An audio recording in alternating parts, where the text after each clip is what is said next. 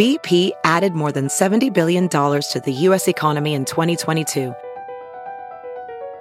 Investments like acquiring America's largest biogas producer, Archaea Energy, and starting up new infrastructure in the Gulf of Mexico. It's and, not or. See what doing both means for energy nationwide at bp.com slash investing in America. With Big Party began and Molly. on channel 94.1. A pre dawn raid killed a top official. Uh, he was one of the leaders of the Iranian military.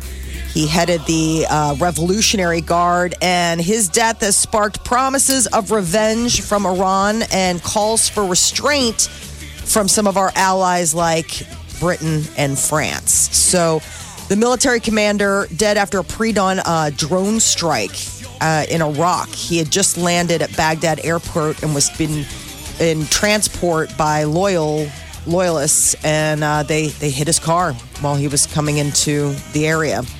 So now comes the question of what happens as far as retaliation. The U.S. Embassy in Baghdad is urging all citizens to leave Iraq immediately. It's obviously an unstable region for the time being. It's going to hit the fan. Yes. Some people are speculating that this guy was planning to go up to that embassy. It's, it's basically their number one military leader. He's a, it's a big name. It's almost bigger than uh, getting Bin Laden. Bin Laden didn't have an army. This is Okay. the number one military general in Iran. He's the hero of their Iran Iraq war, but he's also responsible for killing a lot of American soldiers in the last couple wars. We've been fighting a proxy war. So we're in Iraq and there's American soldiers fighting in Iraq. Well, Iran is secretly funding Funding the them. militia with high end weapons that are killing American soldiers. So basically, our cold proxy war with Iran has just gotten hot. Okay. and And it is pretty sort spooky. of yeah. Yeah, of course, everybody on Twitter thinks it's hilarious. It's like trending. The things that are trending are hashtag World War Three. dumb Americans. but people are kind of joking I mean, about it. And then the other one is hashtag Dear Iran. And people are like, hashtag Dear Iran, we so stupid, don't attack us. Jeez. With like a meme. Oh, so dumb. It's kind of idiocracy. It is, man. From top to I- bottom. wow. From President Camacho. We are out of bur- burrito coverings. We are out Oh, of burrito coverings. it's feels No, but I mean, we've got, you know, we have a major military base in Omaha. There's a lot of people this is directly affecting. So, you know, you don't want anyone to get hurt. Hopefully, maybe, I don't know, we maybe we're going all in here of, of showing strength and going, it ends here. Like, what else are you going to do? You retaliate. I guess we just wait and We're find going out all now, in. right? But now we have this guy was the head of basically behind the scenes, the head of Hamas and Hezbollah. So like those forces could start uh, attacks today in Israel. I mean, every embassy around the world. it has Is in completely threat. unstabilized the Zipped up, region. yeah. I mean, it's it's a very daunting time. Security experts are recommending caution when dating documents and abbreviating the date as 20. They say write out the entire thing, 2020. It's to keep uh, anybody who is looking to scam or somehow pull a fast one on you altering the documents so they so could instead make of it saying one three twenty, do one three twenty twenty. Exactly. Uh, the, the they're saying that they could alter it to be, you know, oh, let's say you signed an agreement and payment started in 2020, but you abbreviated it 20. They could post it, they could pass date it, and go ahead and make it. Oh no, you've been supposed to be paying me Two since zero five. 2020 2018. as the start. Oh, okay, Yeah. all right. So just a warning, and uh, like the the police department, a lot of people are putting out this new food labels are also uh, for the new year. This is kind of going to make it easier to decide if you're going to eat that whole bag of chips or that whole carton of ice cream. I think you know I'm how usually they both of them only at this point. pardon. When we hit you with World War III and make sure you label the documents, I'm eating the whole. I'm eating, Eating the whole all- container. well, now you're not going to have to do any heavy lifting with math. The So what does always it look like? What is the deal? it's side by side. They're going to have dual, double, uh, like nutritional facts. So one will be what the nutrition is for a serving, Okay. and the other will be for the entire container. I thought they did that already, but uh, no, they, I mean all they might have started. Some might have started. It's Okay. become you have to do it now. The Well, FDA. at- do you guys looking at these labels? I mean, I do. I hate doing the math though when you're trying to figure out like how much it is for the whole package. Yeah, I see, think if don't you know that. you're eating Uh, the entire carton of ice cream, you're doing it wrong. you got a problem. You don't need to look at the at only the way I do it. I like to do it wrong. Exactly. I mean, come on. Do the math. Uh, Well, you know, sometimes like if you're like, like I think for like rice, that's one of the things that I always, you know, like they always say, "Oh, a serving is this much." You're like, "Okay, well, how much for half the bag or how much for a whole Okay. serving?" That kind of thing. Uh, there's been a rash of drone sightings out in western Nebraska, eastern Colorado, and nobody knows They're groups, whose right? they are. Yeah, it's aircraft flying at night, and they are trying to locate who these drones belong to. Is that we don't have any footage, or- right? We don't have any footage or any.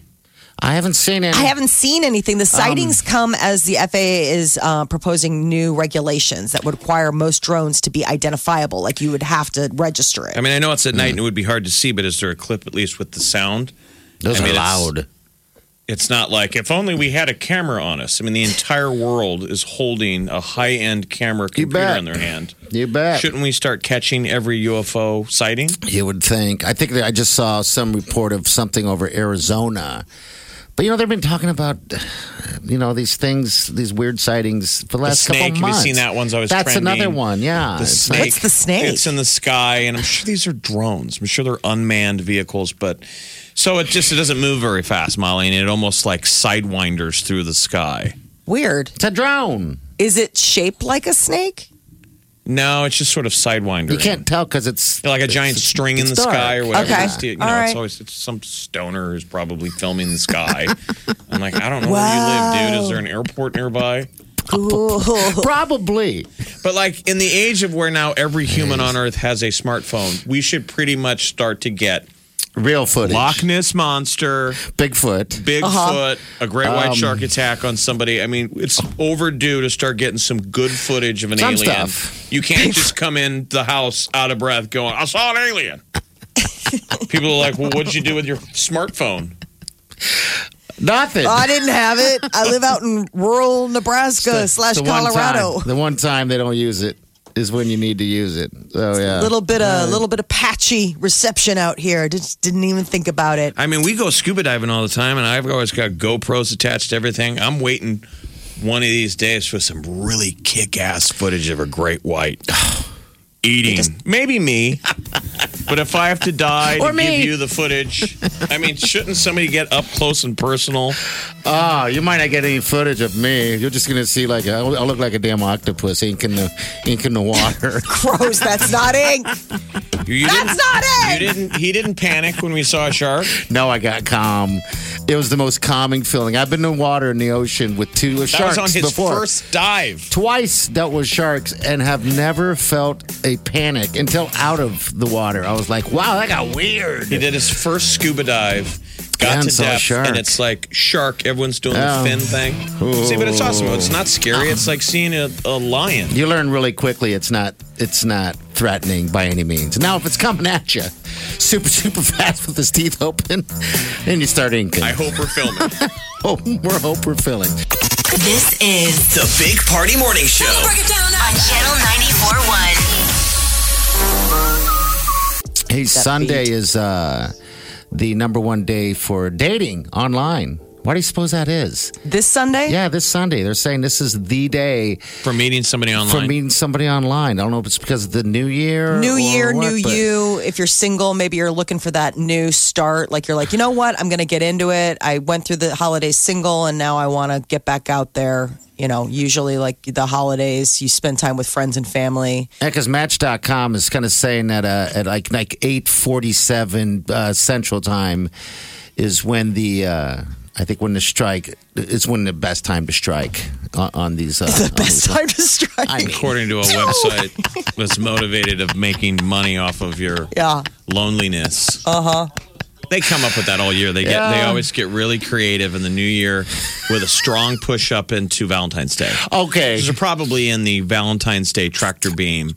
So all the dating sites are trying to be like, you don't want to be alone again, are you?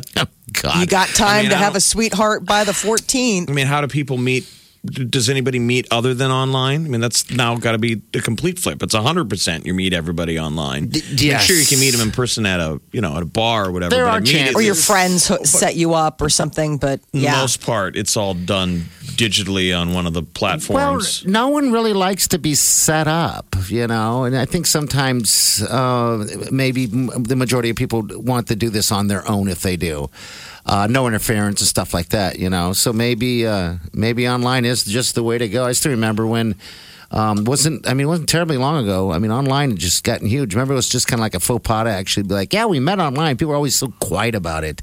How'd you guys meet? Uh, online. uh, we just sort of I don't know. you know, Pay no attention. Yeah, now it's. I mean, it's completely it's the way to do it. standard. Yeah. it would be weird the other way. Now it would.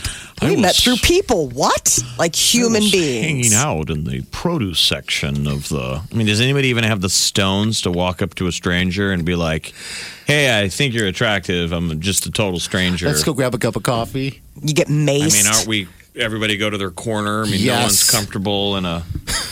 In a confrontational, no matter what kind of way it is. I think that speed You know. dating is interesting.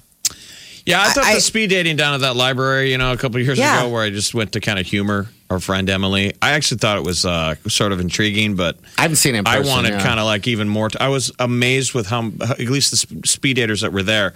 I mean, these gals were no nonsense. They're just in a hurry. Yeah. I They're mean, they've already made a split decision whether they like you or not. Okay. They got a checklist. I'm not judging them. I just No. remember I was just kind of trying to be like, I don't know who we vibing with. I'm, Which I think They're like, we don't have that kind of time. I would. we don't got that point of time. I do like you. Let's get married tomorrow. I what was the one that I did? It was like five minute dates, and some of these girls are giving up 60 seconds in. They're just like, yeah, it's not my type. So, and they're looking to the next guy to my right. Like, don't move on. We're not done can't, I can't skip ahead. I still get four minutes to waste of your time. Yeah, I was amazed with how, like, I They're think ready that's a, some, some reason uh, about staying single. There's nothing wrong with being single, man, by choice. But No. some people are always lamenting that they don't want to be single, but they're so picky. That's why they're single. I mean, they got a list that you got to match. You've got, and you got And to a certain extent, shorten I- that list. You know That is a fifth. That's sort of a pro and a con. I mean, it's good to know what you want. Well, you should, It's good yeah. not to settle. There are certain pillars of who you are and what you would require in a partner that you shouldn't compromise on. But I think when people get down to like he needs to wear like the right jeans Aye, or like he needs to be dressed like that stuff. It's like really at the end of the day when somebody's holding your hand while you're diagnosed with something terrible together or something, you don't care what jeans he's wearing. You want to know that the guy sitting next to you is not going to like completely check out while the doctor's telling you you have two months to live. Look, I, I know I don't match any of the details that you're looking for, but I will hold your hand when you're dying. I'm Take telling me. you. Do you have a lot of money? Seriously, you laugh, but and I It's laugh, true. but it's true. At the end of the day, I don't care what kind of pants you're wearing. If stuff hits the fan, if there's natural disaster or something, and we got to bug out, like I don't want you to be like, I'm out. It's all So about me. If you don't care, why'd you throw away Peter's favorite jorts? well, that was after the wedding. That point, you can make all the adjustments to the list that you need. I'm just saying, moving in, I didn't cut him out right. of my list because he I owned it. jorts. yeah. He really is a true story. He had a favorite pair of jean shorts that were kind of frayed, like old school dad. He loved them. Loved them. Like he took an actual pair of jorts and he cut. He took an actual No. pair of jeans and cut them. No, they were hemmed. They were like jorts, like for oh. real jorts, like the old school jorts. Where remember when in the, the '90s when guys wore like they were tailored You bet. shorts that were jeans. Those were them. They weren't cutoffs. These were legit jorts, and they are gone.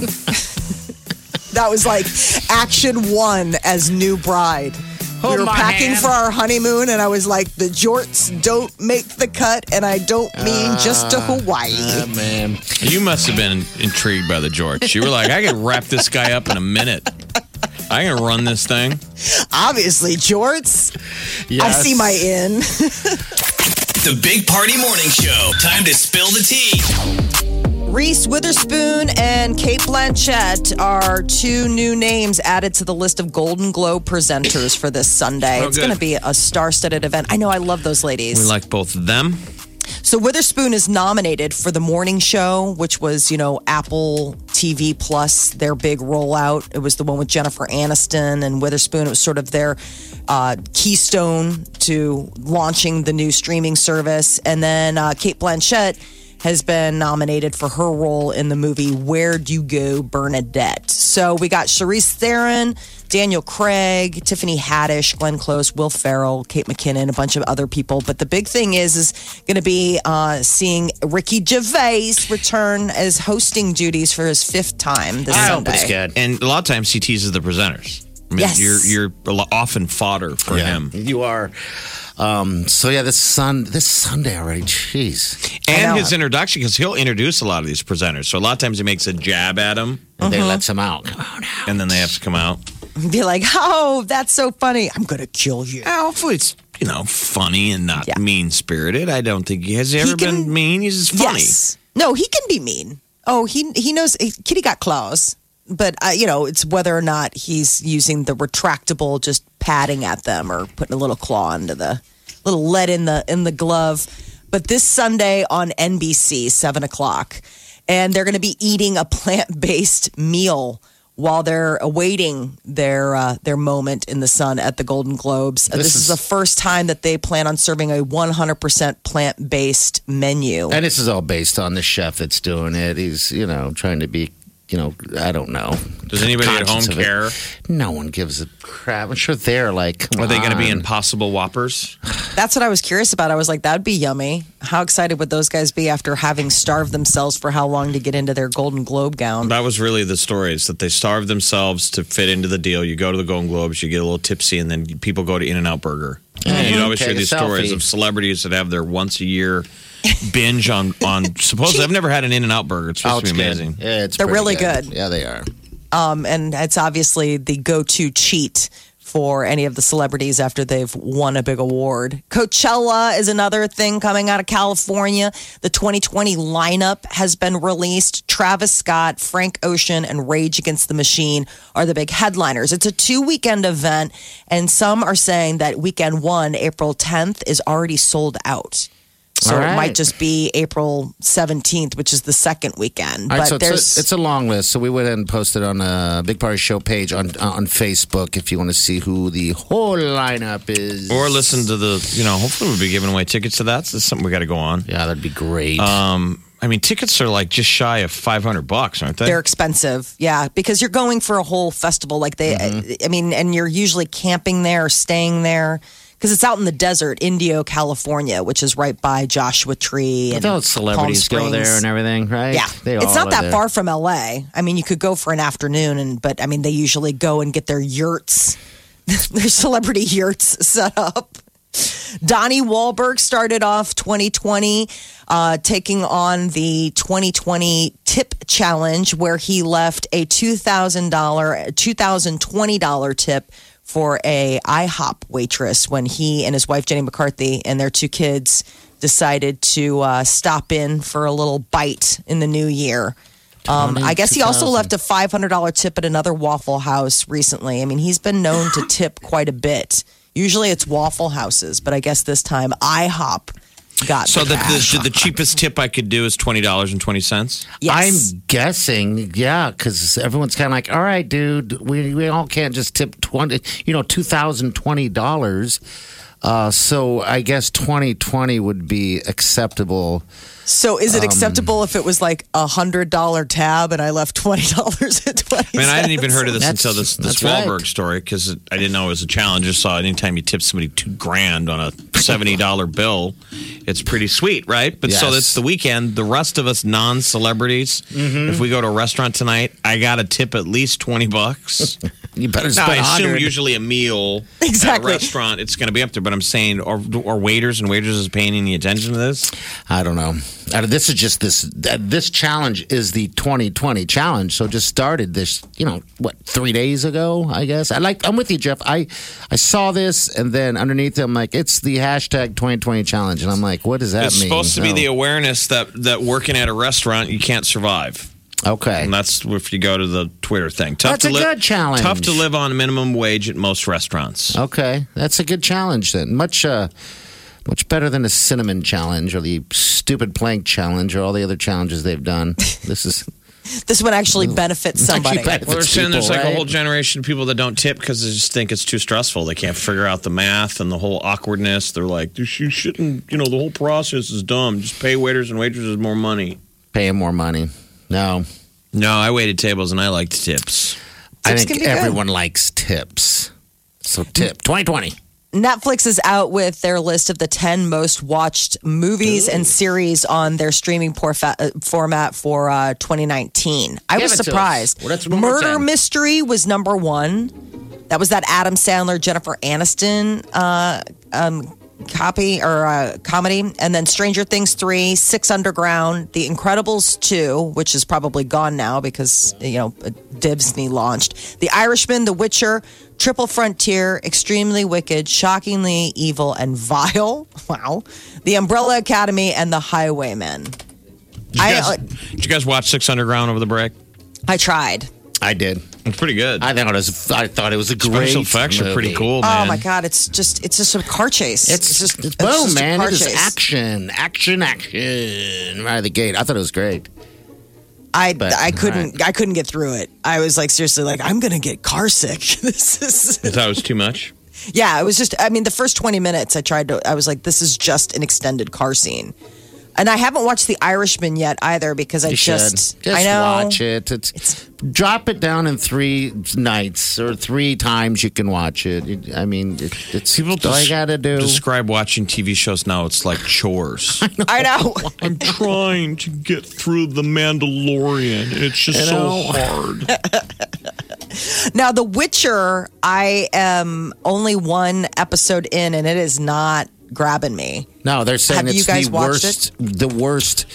Uh, one of the worst series out there, but people are loving it. So uh, Uh, it's, it's hit or miss. Yeah. It's it's uh, re- it's really kind of cheesy, intense cheesy. uh, character. The Witcher guy. Yeah. I didn't Oh, know this whole God, yeah. backstory, but I watched like five or six episodes of it. I always fast forward to bo- boring parts, and there are some cool special effects, like the people he, ba- he battles. It's not All right. But uh, no, I mean, the, again, again, it's not your opinion anymore. It's what the interweb says, and so the Yeah. interweb today says it's the stupidest show ever made, and that people are only watching it because it's so bad. It's a clown show. They're trying to be Game of Thrones. They're trying to fill that void of Game of Thrones, It's just he's so un. I- swords and wizards and dragons, and I just read an article where he has this scene where he's hanging out in the tub or whatever, and apparently Henry Cavill, who plays The Witcher, like did this dehydration deal for three days in order to shoot that scene, so he would be uh-huh. like pecs on point. He's I was like, gross. it's the guy that played Superman. So you Yeah. recognize him. You're like